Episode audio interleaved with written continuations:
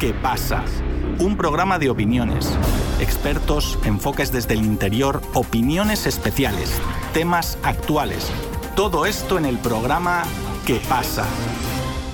En Colombia, un mayor general del ejército ya retirado declaró ante una audiencia pública su participación en lo que fueron casi 300 ejecuciones extrajudiciales perpetradas por las Fuerzas Armadas. Estas ejecuciones son conocidas como falsos positivos, que tuvieron lugar en su mayoría entre los años 2002 y 2008, el mismo periodo de tiempo en el que estuvo al mando del país Álvaro Uribe. Gran parte de los asesinatos por parte del ejército fueron cometidos contra campesinos y ciudadanos de barrios populares, bajo la idea de que era importante mostrar resultados pedidos desde las altas cúpulas militares y el gobierno. Nuestro compañero Cristian Galindo les ofrece más detalles sobre el tema. Así es, Víctor. La Jurisdicción Especial para la Paz, JEP, realizó una audiencia pública de reconocimiento por la verdad en el conflicto armado del país, en el que militares dieron sus declaraciones frente a las víctimas de la violencia. En esta audiencia dieron declaración sobre sus delitos varios militares quienes se comprometieron con aportar a la verdad de lo que ha pasado en el conflicto armado colombiano, que ha perdurado por más de 60 años. Entre quienes declararon se encontraba el general en retiro, Henry Torres Escalante, excomandante de la Brigada 16 del Ejército colombiano, quien relató los delitos de su unidad que ocurrieron entre el 10 de diciembre del 2005 hasta el 8 de junio del 2007. Según lo detallado por el militar, bajo su mando se realizaron 296 ejecuciones extrajudiciales, que luego fueron presentadas como bajas en combate. Igualmente el general Torres comentó cómo desde las altas cúpulas militares se presionaba a los comandantes y a su vez a los militares de bajo rango, para que estos consiguieran mayores resultados en cuestión de bajas de combate. El militar señaló al general Mario Montoya y el comandante de la cuarta división, Guillermo Quiñones Quirós, de ser quienes pidieron mayores resultados, o como decía Montoya, ríos o litros de sangre. Las presiones venían desde el comandante del ejército, el general Mario Montoya, de la cuarta división. Esas presiones nos encaminaron a lograr objetivos operacionales a toda costa, despreciando el carácter humano de las víctimas, resaltó el general Torres.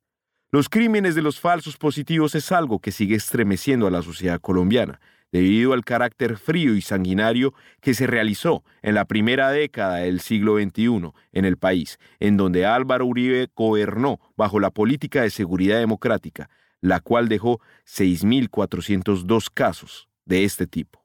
Esta política fue respaldada por un acuerdo de cooperación financiera proveniente de Estados Unidos para esta nación latinoamericana, en lo que se llamó como el Plan Colombia, pero la financiación de Estados Unidos al gobierno de Uribe, más que ser una ayuda contra los grupos alzados en armas, en realidad fue utilizado para proteger sus intereses políticos en el país, en donde se ha demostrado serios indicios de la participación de paramilitares en la política y las operaciones militares. Ejemplo de esto fue la Operación Orión en la Comuna 13 de Medellín entre el 16 y el 18 de octubre del 2002, siendo esta una de las operaciones militares más polémicas en el periodo que Uribe gobernó. La operación militar contó con la participación de miembros del paramilitarismo, quienes además daban instrucciones a los militares. Estos actos dieron como resultado 17 homicidios cometidos por la fuerza pública y 71 personas asesinadas por los paramilitares. También otras 12 personas fueron torturadas y 370 detenciones arbitrarias fueron cometidas, seis desapariciones forzadas registradas durante el operativo y más de 100 en los días y meses posteriores, según los datos de la Corporación Jurídica Libertad. De acuerdo con el Centro Nacional de Memoria Histórica, el operativo contó con más de 1.500 efectivos de la fuerza pública y organismos judiciales junto a informantes encapuchados y se realizó para combatir a presuntos colaboradores de las guerrillas. A partir de este evento y los demás casos de desapariciones forzadas en el país, se han presentado pruebas que incriminan a Álvaro Uribe como principal autor de estos hechos y quien dio la orden a que se cometieran estos crímenes, pues recientemente un grupo de manifestantes quiso increpar al expresidente con pancartas que decían, ¿quién dio la orden? 6.402 más. Lo que los manifestantes seguramente no esperaban es que el mismo Uribe les respondió, yo di la orden. Y lo único que dicen es, ¿quién dio la orden? Yo di la orden de entrar a la Comuna 13 de sacar la guerrilla y los paramilitares de allá. Yo di la orden. El tema de los falsos positivos sigue siendo un dolor grande en la memoria colombiana. Y ahora con esta exposición que han dado los militares, en donde han dicho, sí, nosotros participamos en esto, pero no fuimos quienes dieron la orden, tenemos en este espacio precisamente a quien es concejal de Bogotá, el señor Carlos Carrillo, para que hablemos más sobre el tema de los falsos positivos, pero también quién dio la orden. Así que, señor Carlos Carrillo, bienvenido a nuestro espacio nuevamente. Hola, Cristian, un saludo para todos los oyentes de Radio Sputnik y para las personas que nos escuchen a través de las plataformas de redes sociales. Pues bueno, yo creo que lo primero que debo decir es que ese caso de ejecuciones extrajudiciales, de violencia inusitadamente cruel, fue el de los falsos positivos en Colombia, los mal llamados falsos positivos en Colombia, nos muestra nuevamente la importancia de la paz y hasta qué punto se puede degradar un conflicto. Y yo creo que esa debe ser eh, pues la primera apuesta de cualquier gobierno o de cualquier actor político y es la búsqueda de la paz. Al contrario de eso, pues Colombia ha tenido una larga lista de gobiernos guerreristas, de gobiernos que han estado más comprometidos con perpetuar ese estado de las cosas, esa desazón social, esas tensiones en la sociedad que han generado enfrentamientos violentos en lugar de desactivarlas. Y pues el mayor exponente de eso, pues sin duda fue el gobierno de Álvaro Uribe Vélez y de sus súbditos. El gobierno de Álvaro Uribe Vélez pues es, un proyecto político que se consolida a través de la deshumanización del enemigo, que es algo que generalmente sucede en las guerras. Y pues además un presidente que desde el momento en el que accede al poder pues viene con unos graves cuestionamientos acerca de sus relaciones, en muchos casos probadas y de, personas cercanas a él, con los actores paramilitares.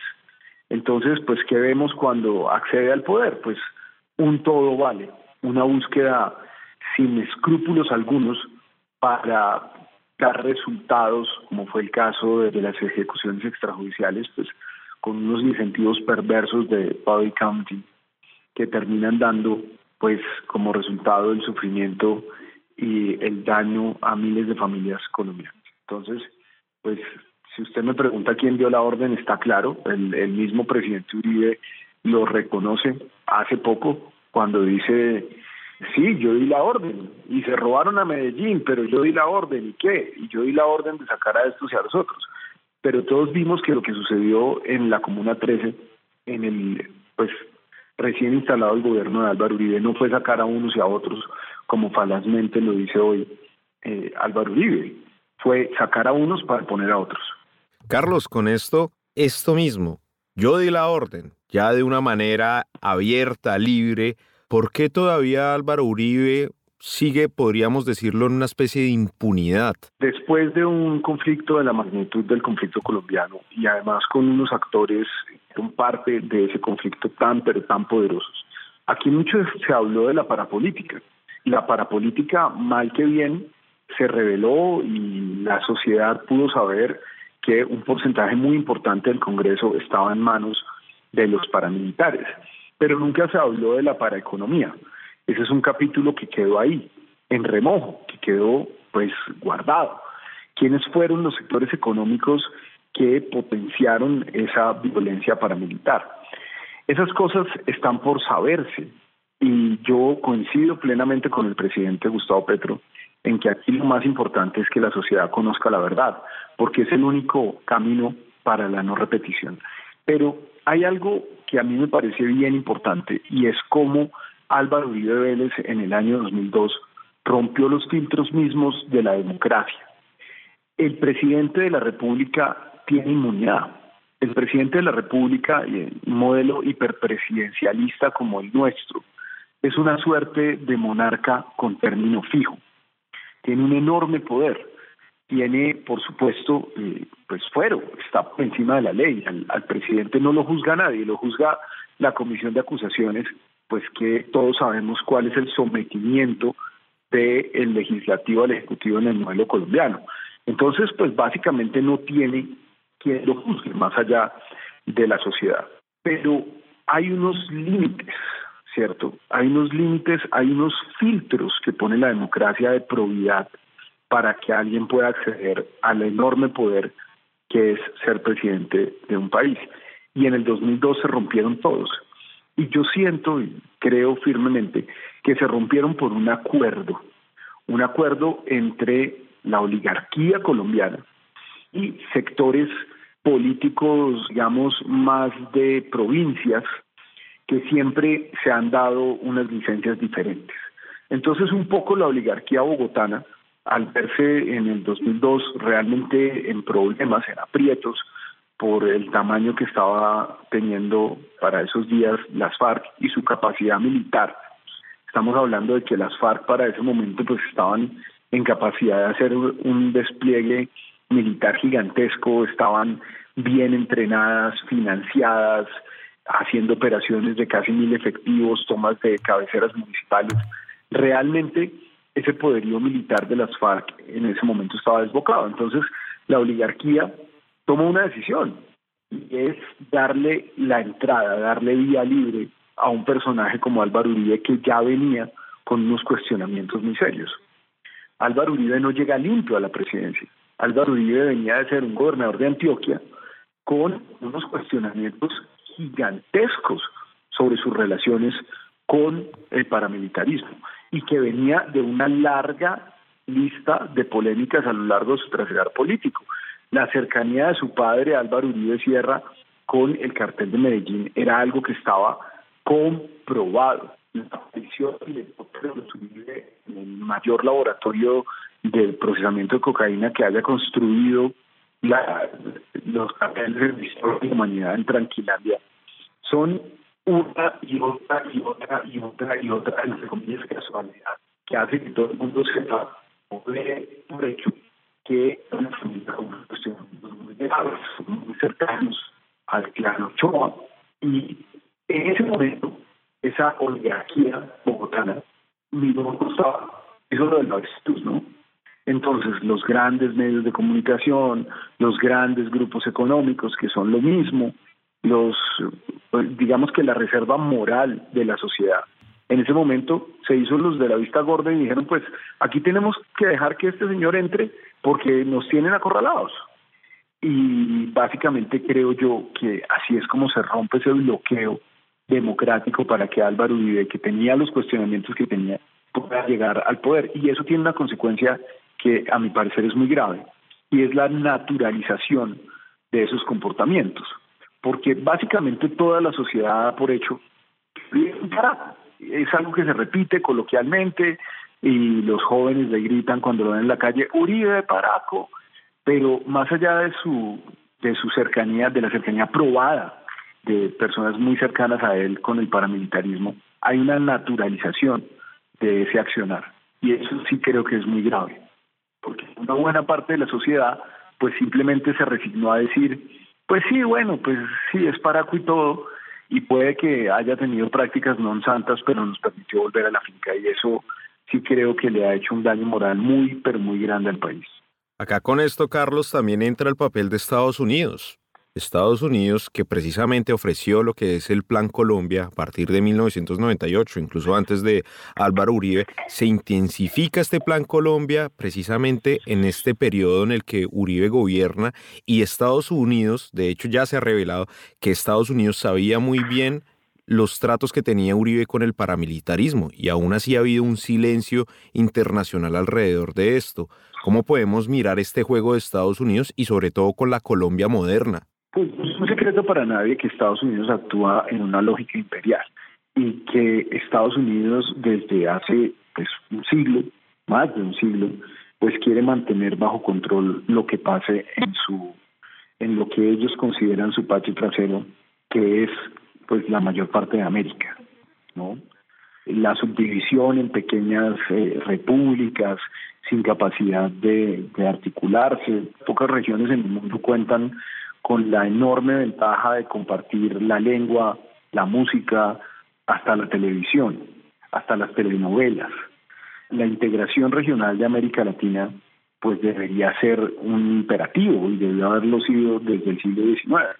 Pero la, la segregación en, en unidades más pequeñas, pues es la que le permite a los Estados Unidos tener una hegemonía global. Imagínese usted, pues, cuál sería la potencia de una nación que tirara para el mismo lado con Brasil, con Colombia, con Venezuela, con Ecuador, con Perú, con toda Sudamérica, que así como comparte tantos vínculos culturales, podría compartir relaciones económicas y, ¿por qué no?, un proyecto, proyecto nacional, un proyecto de sociedad conjunta, de comercio, de cooperación, pero ellos sí se quedaron con la hegemonía de la integración y han hecho todo lo que han podido desde siempre para dividir.